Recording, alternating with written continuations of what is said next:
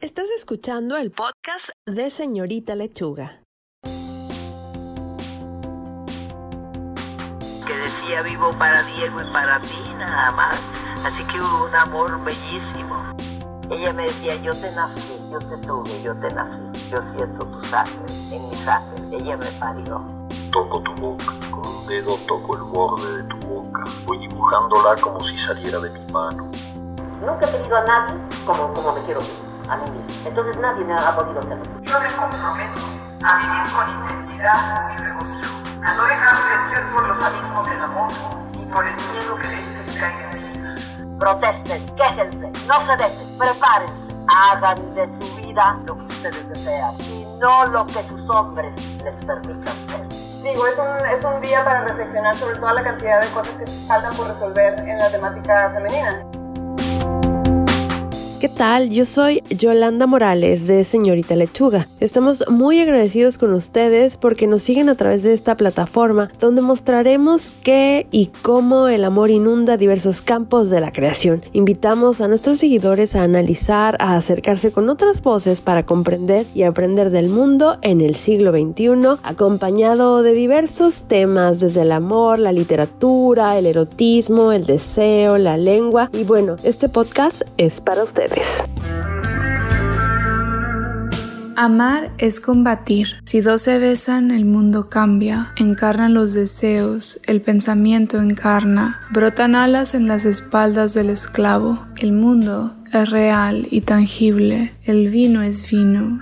El pan vuelve a saber. El agua es agua. Amar es combatir, es abrir puertas.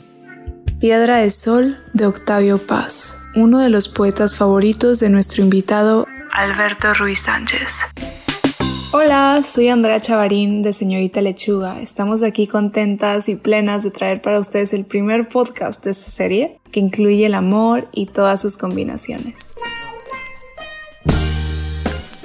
El amor y el erotismo. Es este primer hermoso capítulo. Hablaremos sobre el erotismo, la seducción, la pareja, la literatura, en la vida y obra de Alberto Ruiz Sánchez.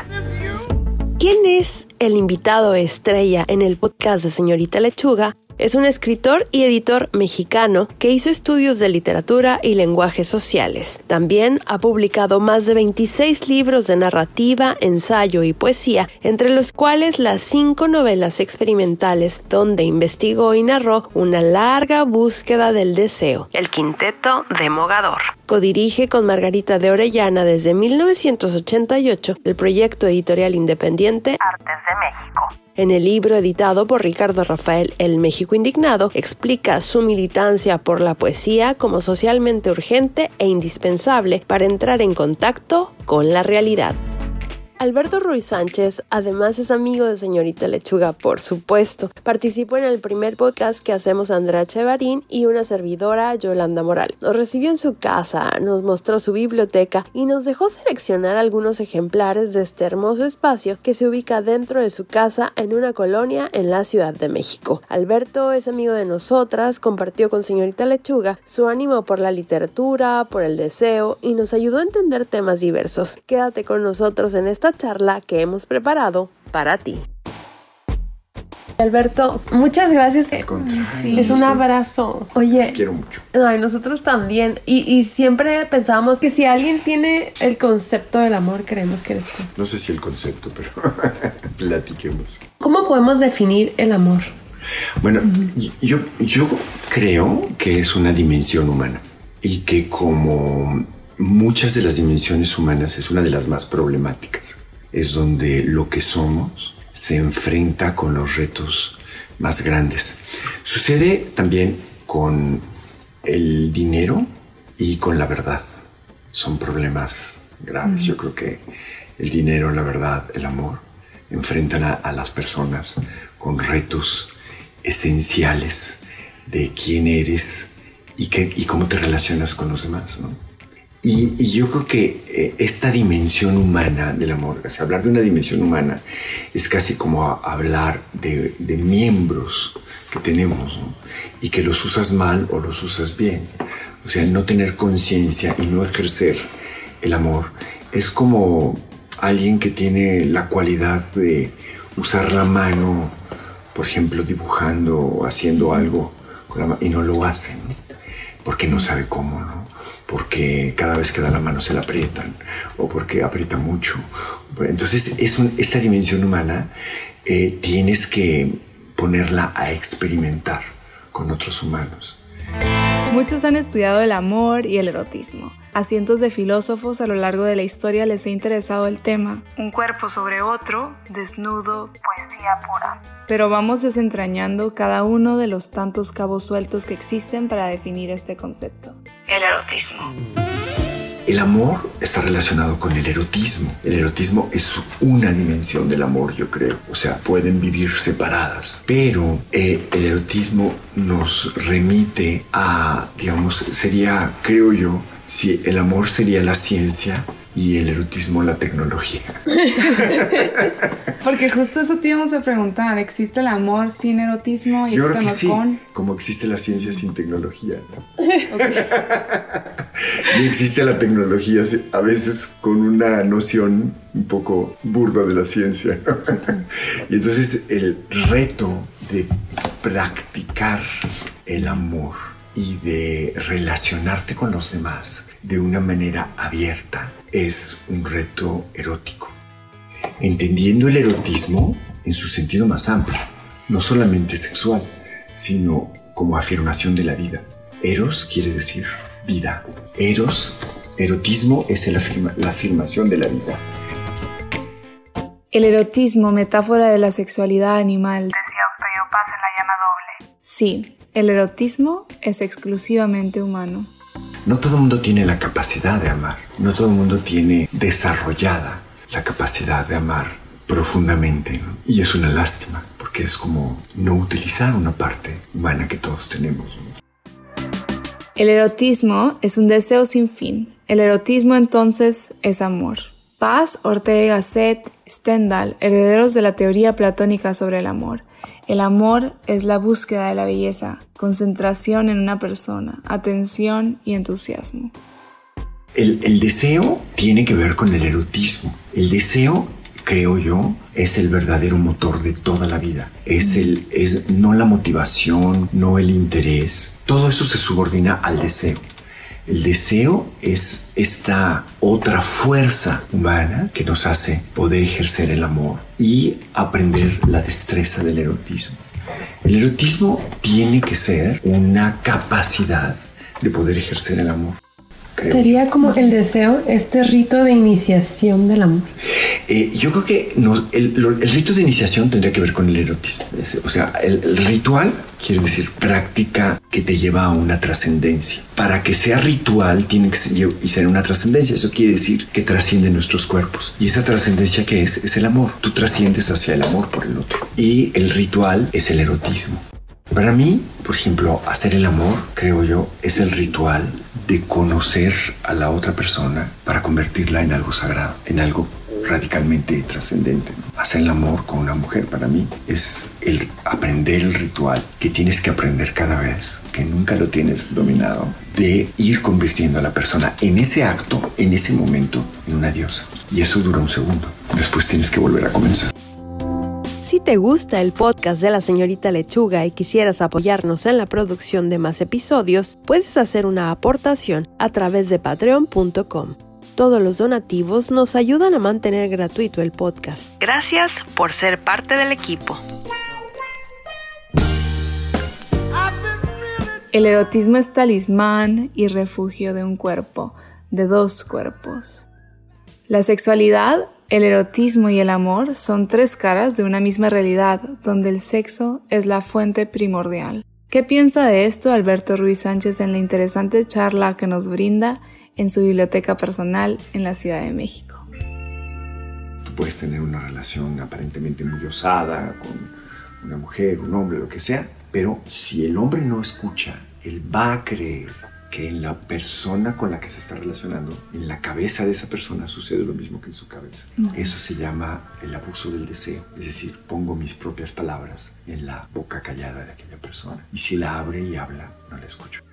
¿no? Eso es tan común. Pero todo eso es la tecnología del amor que se llama erotismo. Entonces, todo es erotismo. Relacionarte por Tinder o relacionarte por una carta antigua o conocernos y tocarnos es, es erotismo. ¿no? Estás escuchando el podcast de Señorita Lechuga.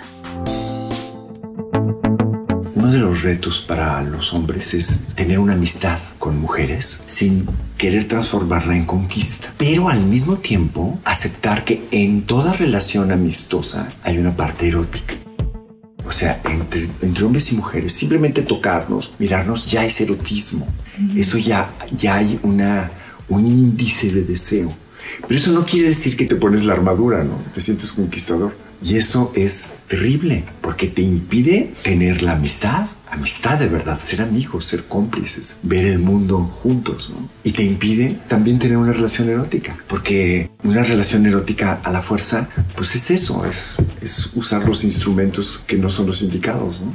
Es este, aparte de que sea abuso, etcétera, ¿no? Entonces, ¿cómo hacemos? El reto es siempre cómo hacemos para callarnos, escuchar a las otras personas, escuchar y, atreverte a tener relaciones con personas del otro sexo o del mismo según tus preferencias, sin querer convertirlo en una posesión, en una conquista. Es enorme ser amigos y al mismo tiempo entender que en toda amistad hay una dimensión erótica. ¿Cuándo se sigue un deseo y cuándo no? Pues es que depende de los deseos, porque mira, deseo es también querer convertirte en un periodista muy importante, o muy famoso, o hacer un trabajo periodístico muy importante. No es lo mismo, ¿eh? A veces una cosa lleva a la otra, ¿no? Lo mismo, ¿no? Yo le una- un amigo me dice, ¿y tú por qué escribes? Le digo, yo escribo por hacer una obra que sea lo mejor que yo puedo hacer. Pero me dice, no, yo escribo para ganar el premio Nobel. Le digo, ah, pues mucha suerte, ¿no? Pero a lo mejor lo gana, a lo mejor no. Pero yo no, yo no escribo por eso, yo escribo para hacer la obra. Y lo mismo con el deseo. Seguir un deseo de desarrollar una amistad, de querer a alguien. Eso es hacer una obra. ¿Cómo te relacionas con cada persona en cada momento? ¿Tú lo sigues o no lo sigues?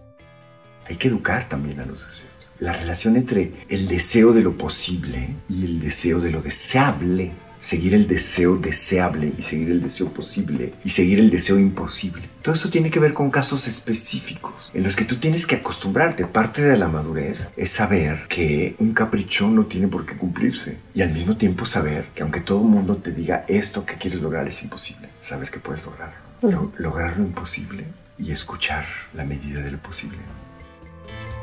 Y en una relación, ¿cómo mantienes ese deseo? Yo, yo creo, mira, pues yo no, no soy ejemplo de nada, ¿no? Pero una clave que ha permitido que mi esposa y yo sigamos juntos después de cuarenta y tantos años es saber que el deseo cada día hay que renovar. O sea, no es obligación, sino es simplemente que no hay nada adquirido. Yo tengo que conquistarla cada día. Esa conquista es algo, digamos que es como nuestra empresa, en el sentido que tenía la palabra empresa en un principio. La palabra empresa quería decir lograr algo imposible. Y eso implica escuchar y qué atención pongo al deseo de la otra persona. Y eso es el deseo mutuo, tiene que ver con la revitalización de mi deseo. No es nada más lo que yo quiera. Y ese, esa escucha es fundamental. Y lo que sí hay, hay una dimensión de ilusión. En el momento en el que yo hago el amor con, con una mujer, yo la veo más bonita que nadie en el mundo. Yo creo sinceramente que todo se soluciona o se complica en la cama. Estás escuchando el podcast de Señorita Lechuga. que es importante buscar la paridad, que es importante no permitir la violencia. No, la violencia tiene que ser erradicada de todas nuestras relaciones, por supuesto. Pero en cada caso tenemos que, no basta con decir yo te creo, tiene que haber las diferencias que hagan que la condena sea verdadera y grave, o no grave, o regular, o pues sí, no me gustó, por ejemplo, en Estados Unidos, no me gustó que invadas mi espacio. Por ejemplo, yo, yo soy un besucón.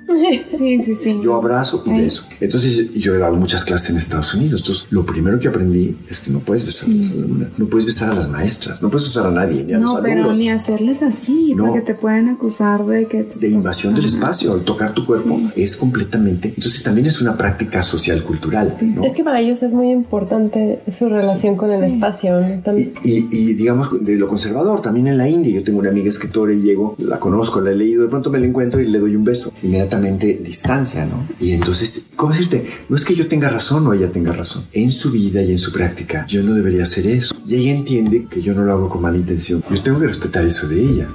Y entonces todo eso crea una situación potencialmente conflictiva. ¿no? Eh, por ejemplo, en la última vez que di clases en Vermont, pero es la costa este, es mucho más conservadora que la costa oeste, pero en Vermont me decían, no puedes mirar a los ojos de una persona más de nueve segundos. Y, Ay, no. y entonces yo, ¿y, y por qué nueve? no?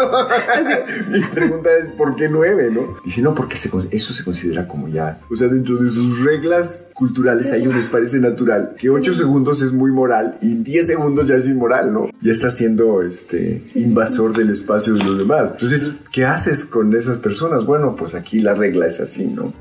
Entonces el, el feminismo está en esta vertiente en la cual una delación se convierte en una condena. Eh, el tema de las cuotas también, no sé, por ejemplo, a mí me dicen, tú diriges una empresa, este, ya buscaste que haya paridad. Le digo, no, no puedo buscar que haya paridad, estoy en contra de la paridad. ¿Por qué? Digo, porque tengo 80% de mujeres trabajando en la empresa, entonces no puedo correrlas para contratar hombres. No, o sea, es así se dio esa situación, ¿no? Y además Margarita es codirectora, no es la subdirectora, es la codirectora. Y ella manda mal. y entonces eso, eso, ¿cómo lo vives, no? O sea, no es lo que sucede normalmente, pero bueno, también existe, ¿no? Y, y toda esta eh, necesidad de detener el juicio condenatorio y escuchar, pues forma parte también del reto de todos los días. Para Alberto Ruiz Sánchez, para nosotras, asistir a una plática con él es asistir al banquete del erotismo sonoro. Su forma de expresarse, su cadencia al definir, al centrar, al platicar sus experiencias, sin duda es una aventura orientada hacia el erotismo. Yo soy Andrea Chavarín, nos escuchamos en otro capítulo más del podcast de Señorita Lechuga. Adiós. Un podcast traído a ti por el apoyo de Mujer Pyme que dirige Liliana Castellanos. Sigue a Señorita Lechuga en sus redes. En Facebook, Señorita Lechuga. En Twitter, arroba Lechuga Señorita. En Instagram, arroba Señorita Lechuga. Este podcast cuenta con la música de Carlos Gámez, la edición de textos de Cristel Gómez y la producción de Jennifer Juárez. Equipo de Señorita Lechuga.